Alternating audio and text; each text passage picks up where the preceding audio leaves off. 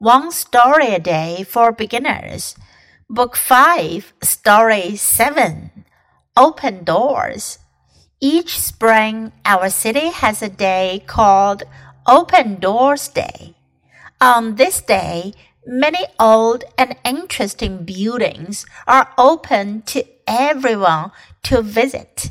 Many people of all ages come out on this special day to explore old buildings that they usually don't get the chance to see.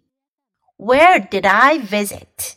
My dad and I visited the water plant. That's where water is treated before it is sent to homes. It was so interesting. 今天我们讲的故事有关于一个特别的日子，Open Doors，开门，打开的门。Each spring，每年春天，Our city has a day，我们的城市都会过一个节日，有一天一个重要的日子，called Open Doors Day，叫做开门日。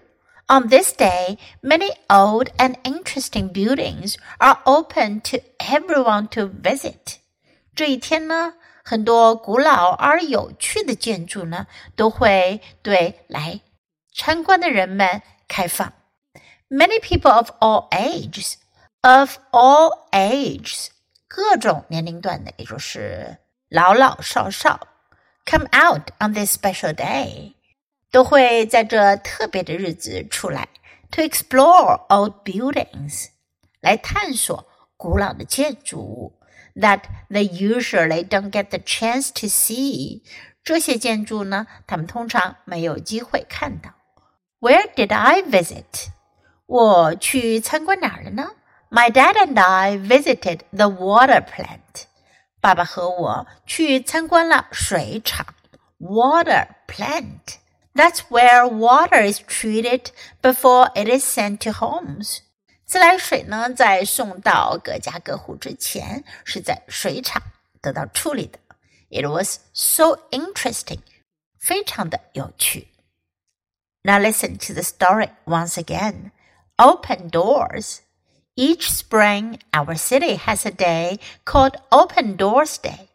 On this day, many old and interesting buildings are open to everyone to visit. Many people of all ages come out on this special day to explore old buildings that they usually don't get the chance to see. Where did I visit? My dad and I visited the water plant. That's where water is treated before it is sent to homes. It was so interesting.